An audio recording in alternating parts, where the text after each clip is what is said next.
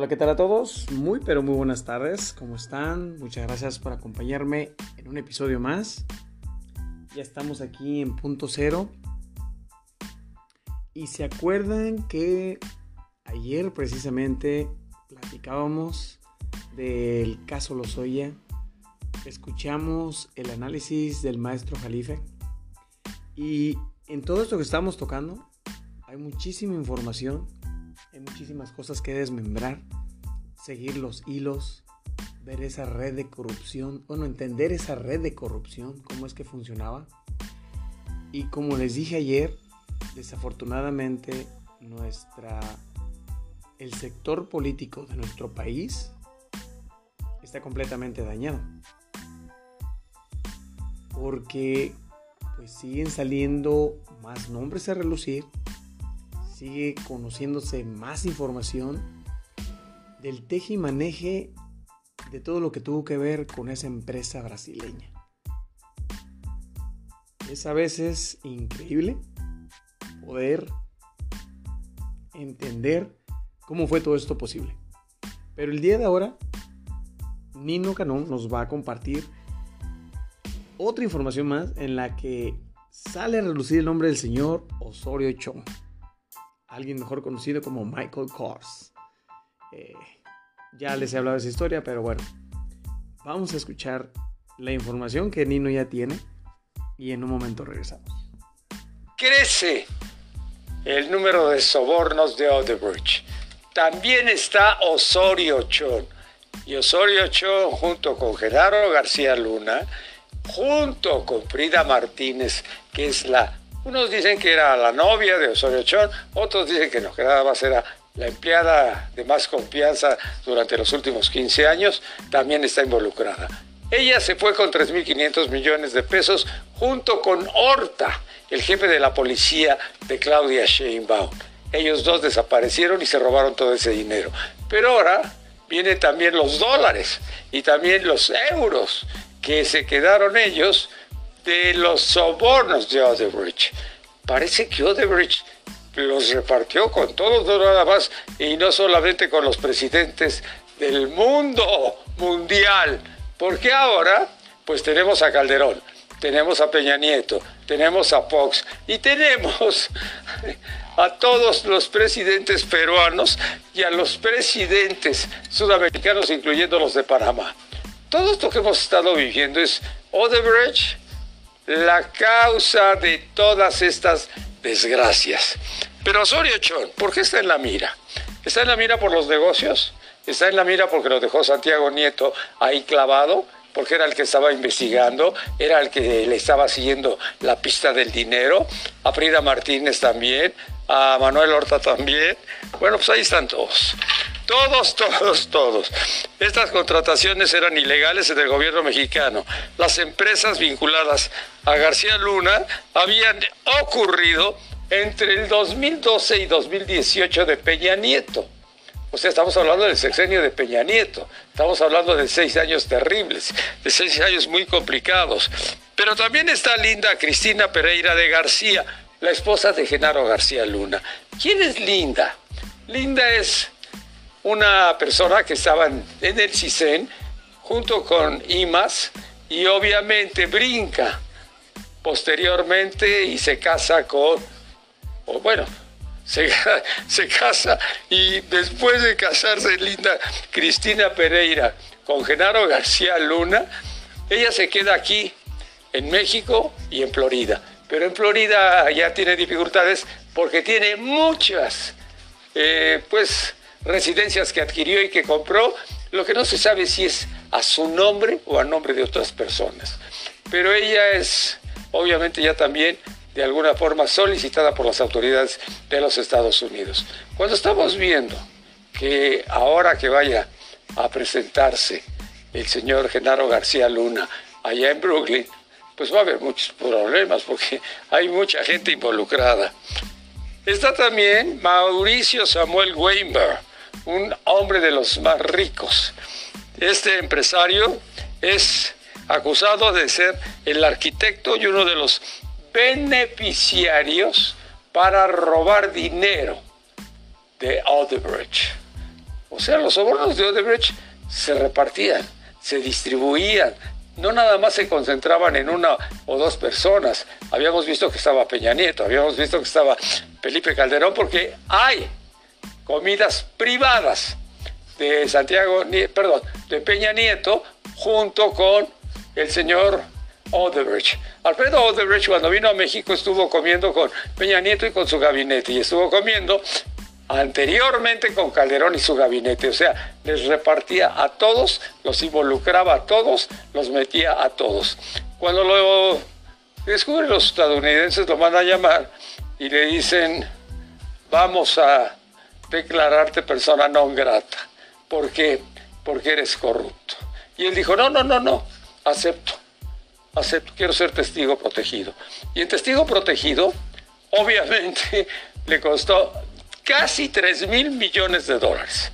Se habla de 2.600 y tantos millones de dólares que pagó por haber aceptado que él realmente era la persona que llegaba con los presidentes de los diferentes países para corromperlos, incluyendo a los de Panamá, porque lo de Panamá, después de lo que había sucedido hace muchos años, que a uno de los presidentes lo sacaron los estadounidenses y se lo llevaron hasta Estados Unidos de América, bueno, pues parecía que Panamá estaba tranquila y quieta. No, les volvieron a dar y les volvieron a encontrar a los panameños.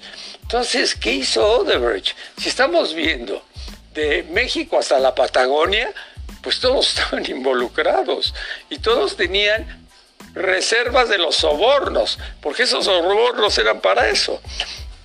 Aquí hay fotografías, dice, de todos los que estaban metidos en el esquema. Silva Dona, Pinto de Wimber, eh, José Francisco Niembro, quizá no sean personas conocidas, pero en el jet set de los Estados Unidos, pues son personas muy conocidas. También está Marta Virginia Nieto, empresas en la mira. Bueno, aquí viene una cantidad de empresas que pues nunca las habíamos escuchado. Contrata a la firma investigada. Paga Nuevo León millones a empresa espía. Defienden contrato con empresa espía a través a través de Genaro García Luna. Estos son los titulares de los periódicos del norte que aparece allá en Monterrey. Todo esto ya se le vino al señor Genaro García Luna. ¿Qué es lo que va a suceder en su presentación? Porque nadie sabe cómo va a actuar, si él va a solicitar, bueno, si él va a aceptar que es culpable en ese momento lo va a proteger el gobierno de los Estados Unidos. Pero antes se hablaba de una condena de 20 años. Ahora se puede hablar de una condena que es una cadena perpetua para que vaya a Colorado junto con el señor, el señor más famoso de los mexicanos, con el chucho roto de los narcotraficantes. Esa es la pregunta. Porque Chapo Guzmán, bueno, pues ya está en Colorado, está en, en cadena perpetua y tendría que ir a cadena perpetua también Genaro García Luna. En el caso de la esposa no está detenida, no ha sido aprendida, seguramente no irá a los Estados Unidos. Si es que se encuentra aquí en México, va a ser muy cuidadosa y muy percata y se va a percatar de todo lo que está sucediendo en su entorno, porque el ir a los Estados Unidos ya es peligroso.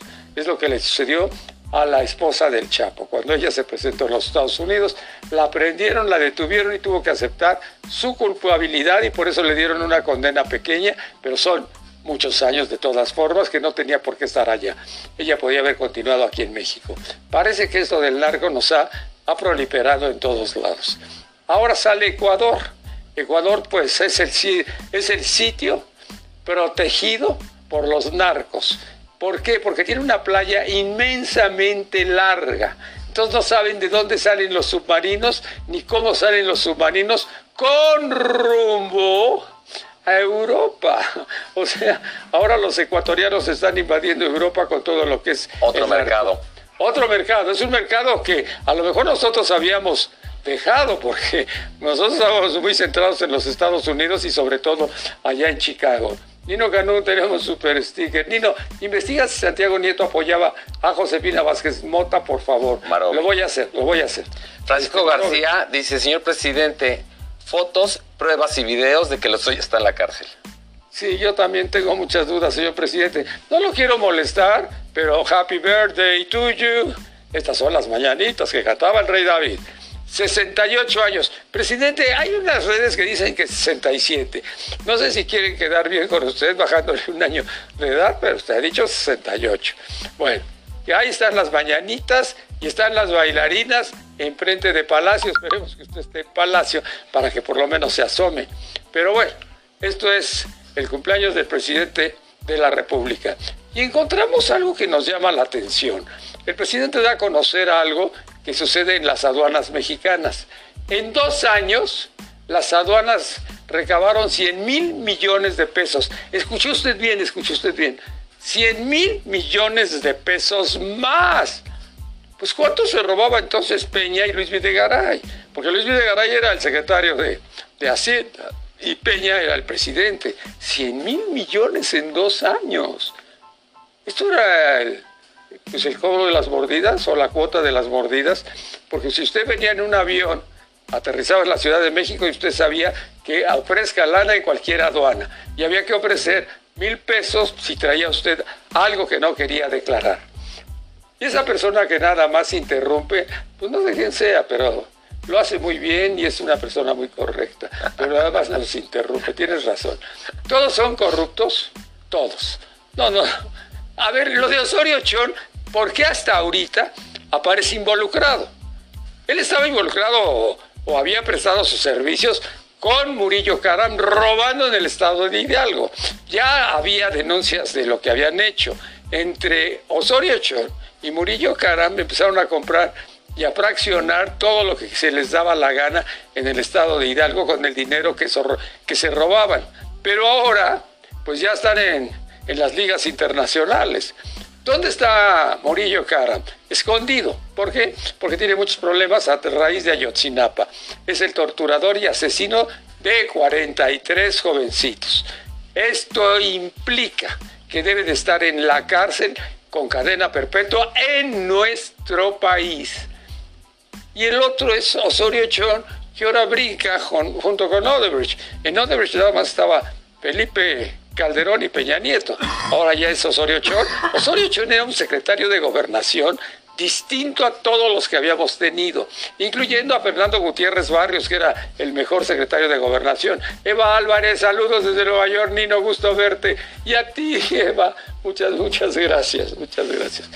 Entonces, ¿qué pasa ahí? Pues sucedió lo de siempre, o sucedió y aconteció lo de siempre. ¿Qué es? ¿Cómo pudo ser posible que se hayan llevado todo eso. Esto es lo que nos tiene realmente enojados. Es hora que investiguen al chino, dice Adolfo Antuna.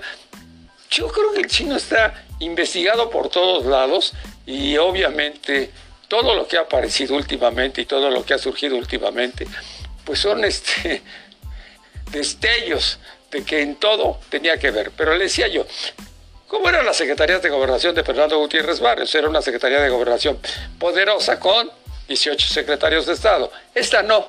Esta era una supersecretaría con treinta y tantos que reportaban directamente a Osorio Chón, el hombre más poderoso en la Secretaría de Gobernación. Y todos tenían que mocharse con el secretario de Gobernación y posteriormente mocharse con Luis Videgaray y con Peña Nieto. O sea, por eso nos desvalijaron, nos saquearon, nos robaron, y ahora que dice el presidente que 100 mil millones de pesos en dos años de las aduanas, nada más imagínense la calidad de sobornos. Aprendan de Eva y sus comentarios con Super Chat. Sergio Avilés Nino, Anabel Hernández, ayer con los periodistas sigue afirmando que AMLO es un narco. ¿Tú qué opinas? No lo creo. Y no lo creo, bueno, no quiero discutirlo ni meterme en un debate, pero como que no hay muchas, muchas este, sospechas de que sea narco. Puede ser otras muchas cosas, pero narco no, porque pues realmente no está metido con ninguno de ellos ni se sabe de alguno de ellos. En el caso de Peña, su secretario particular convivía con el Chapo Guzmán, David López Gutiérrez o David Gutiérrez López. Es David López Gutiérrez. Este, era su secretario particular y era un narco, era el que recibía los sobornos junto con Navarrete Prida, que después fue secretario de gobernación a la salida de Osorio Chón. Entonces, ahí se despachaban todo, todo, todo, todo lo que les mandaba el señor, pues, Juan Millán. Juan Sigfrido Millán era el gobernador de hace muchos años, que era el super cuate, el super amigo del Chapo Guzmán. Bueno, este, buenas tardes, saludos y fuerte abrazo, Nino. Sabás, Sabás. Quítate esa manguerita. Si me quito esta manguerita ya no puedo hablar. Ninoteca Nacional, sabes mucho.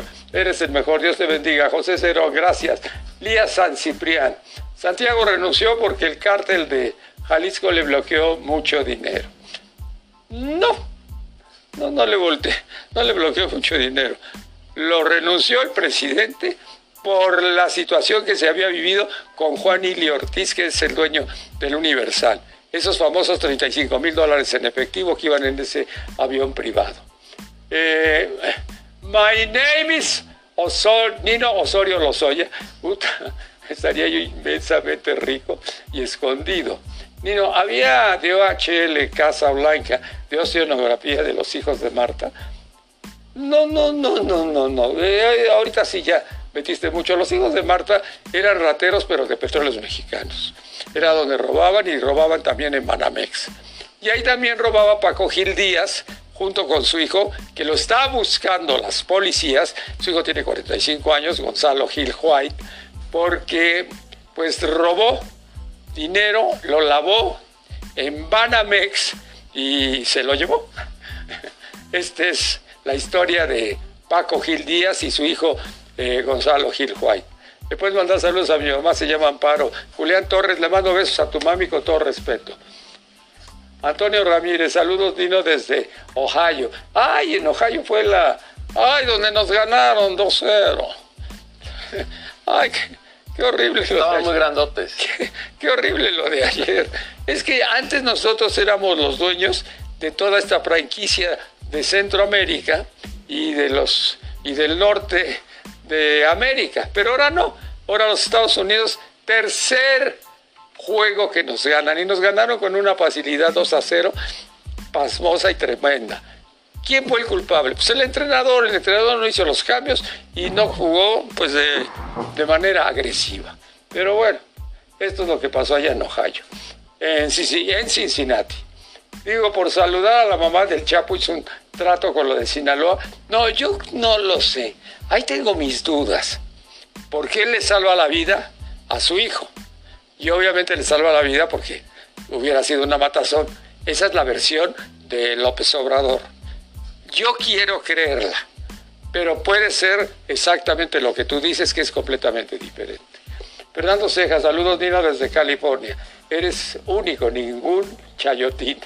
Nino, es un orgullo escucharte desde Costa Rica. ¡Ay, Costa Rica! Amo Costa Rica. Amo Costa Rica. Yo tengo dos opiniones de Costa Rica. Bueno, una opinión de Costa Rica y una opinión de Nicaragua. En Nicaragua, cuando yo era chavo, Somoza era el presidente. Y entonces cuando salíamos de un restaurante o de un cine o de algún evento así, o, de algún sitio, nos paraban en fila. Y nosotros los mexicanos nada más enseñábamos nuestro pasaporte y nos dejaban ir. O sea, no, nadie nos molestaba ni nos preguntaba qué hacíamos ahí. Y en el caso de Costa Rica, recuerdo que yo decía, ¿por qué no cierran los cristales los ticos? Les van a robar el coche y dijeron, ¿por qué te van a robar el coche de, por dejar los cristales abiertos? Y me sorprendí. En México dejas el coche con los cristales abiertos y no encuentras ni el coche ni los cristales cerrados. Entonces, eso lo aprendí de los costarricenses. Y recuerda que los ticos, todos los que estudiaban medicina venían a, México, los mandaban a México a que pues hicieran la carrera en nuestro país. Raúl, Raúl Bermúdez, muchas gracias Raúl, muchas, muchas gracias. Este, Rosa Fernández, Nino, saludos cordiales desde Bahías de Huatulco, eres lo mejor. Netomán, Nino, el mejor, el mejor. La esposa de Marcelo Ebrard es de Costa Rica. No, no, no, no, no. La, esposa de Marcelo Ebrard es de Nicaragua. Es una millonaria de Nicaragua. Eh, ella fue embajadora, no, sí, fue embajadora de Honduras en México. Ahí la conoce eh, Marcelo. Hola Nino, ¿habrá políticos americanos que estén relacionados con García Luna? Muchos. Esto, espérame, esto no nos debe de sorprender. ¿Se acuerdan de Ayotzinapa? Cuando sucedió lo de Ayotzinapa todos decíamos, a ver, sale la droga de Ayotzinapa. Estamos hablando de todo lo que se tiene que hacer para, bueno, pues para sacar en ese entonces la droga ya en Chicago. Pero ¿qué sucedía con la amapola que eh, se sembraba y se cosechaba en el estado de Guerrero? Pues hacían millonarios todos los gobernadores del estado de Guerrero, se hicieron archimillonarios robando en el narcotráfico. Pero esta iba hacia Chicago. Entonces ahí hacían la heroína porque era la base de la heroína. Ahora ya no está el fentanilo y esto ya no sirve. Pero, ¿qué sucedía en ese entonces? Pues era muy fácil de descifrar quiénes ganaban muchísimo dinero. Pues yo digo y pienso que todos los que están apareciendo últimamente con lo del estado de Guerrero. Esto ha sido atroz. Pero con lo de Ayotzinapa nos quedó muy claro que dónde estaban los socios, que los socios tenían que ser estadounidenses. El camión de Estrella Roja llegaba, o de Flecha Roja, no sé cuál era, el autobús llegaba hasta la frontera y en la frontera bajaban y descargaban la amapola. ¿Cómo llegaba hasta Chicago? ¿Con la bendición de Dios? No, con los sobornos entre los gringos. Pero era esto una droga administrada. Los gringos han sabido administrar la droga para no tener matanzas, ni balaceras, ni descuartizamientos, ni nada de eso. Administran esto porque es un negocio. El día que no llegue la droga a los Estados Unidos, se van a suicidar 27 millones, porque todo el mundo dice que son 27 millones, 28 millones, 30 millones de adictos. ¿Quién sabe? ¿Quién sabe cuántos sean? Pero ahora el fentanilo es muy sencillo y muy fácil porque es muy barato o es más barato y lo puedes traer en tu bolsa o lo puedes traer en cualquier lado. Cada vez que descubren el fentanilo, pues obviamente estás hablando de cantidades millonarias, pero en unas cuantas cajas. Ya no es el caso de lo que era la cocaína. ¿Y no qué está pasando con el pan? El pan se acaba.